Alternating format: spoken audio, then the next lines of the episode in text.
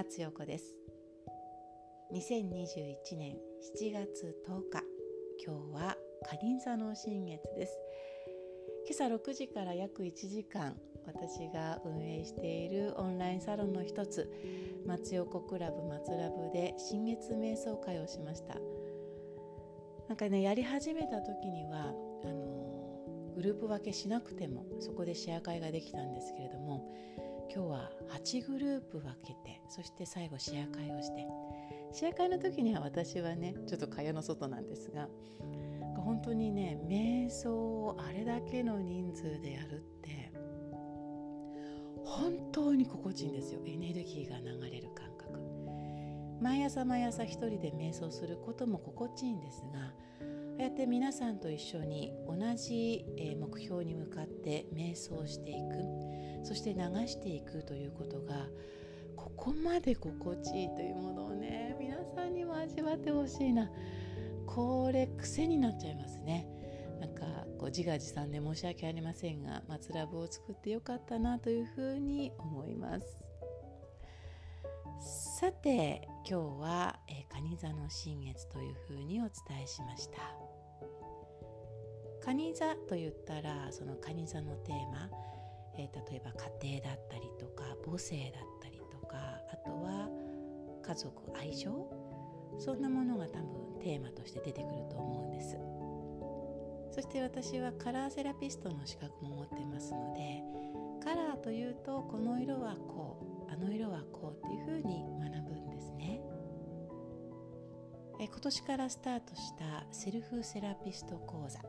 通称セルセラというふうに言っていますけれどもまだ、えー、3回目の1回目が終わっただけなんですけだけなんですがそこで皆さんにお伝えしているのは私が今まで学んできた知識、えー、経験等をお渡ししています。経験はまあ置いといてその知識の部分ですよね。色はこうとかチャクラはこうそういうことをお渡ししてるんですけれどもあくまでも一般的な概念として捉えてほしいというふうに言っています。なんでかっていうとそういう固定概念観念にこう縛られちゃってそう見えてしまうもうそうだというふうに思い込んでしまうというふうになりがちだから。今日あのドルフィーリングというねピリチュアル能力を開花するサロンのところで出したフレーズに概念観念という言葉を出しました。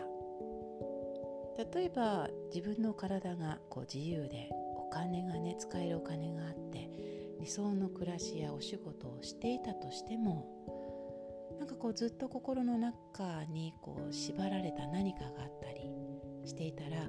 本当の意味での自由ではないというふうに私は感じます。自分の中にどんな観念があるのかじっくり向き合うということが大切なんじゃないかなというふうに思います。そして自分の中にその存在を認めてそれが不必要であればゆっくりそっと手放すイメージというものが必要なのではないかなというふうに感じます。今日の松ラブの瞑想会でもう不必要になっているものをどんどんどんどん流していく。そんなことをお伝えしました。そしてもう一つのオンラインサロンドルフィーリングではこう書くことによってね自分の感情と向き合うということをしていただいてます。まず自分の感情と向き合ってそしてそれを持っていたいのか持っていたくないのか持っていたら自分がどうなるのか。持たなかったら自分がどうなるのか。ということを感じてもらっています。それを感じることができるのは自分だけ。なので自分の持っている観念それを一度見つめて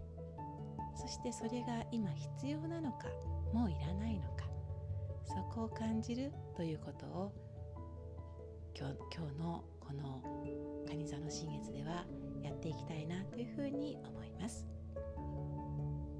ででは今日も素敵な一日をハッピーな一日をお送りください松横でした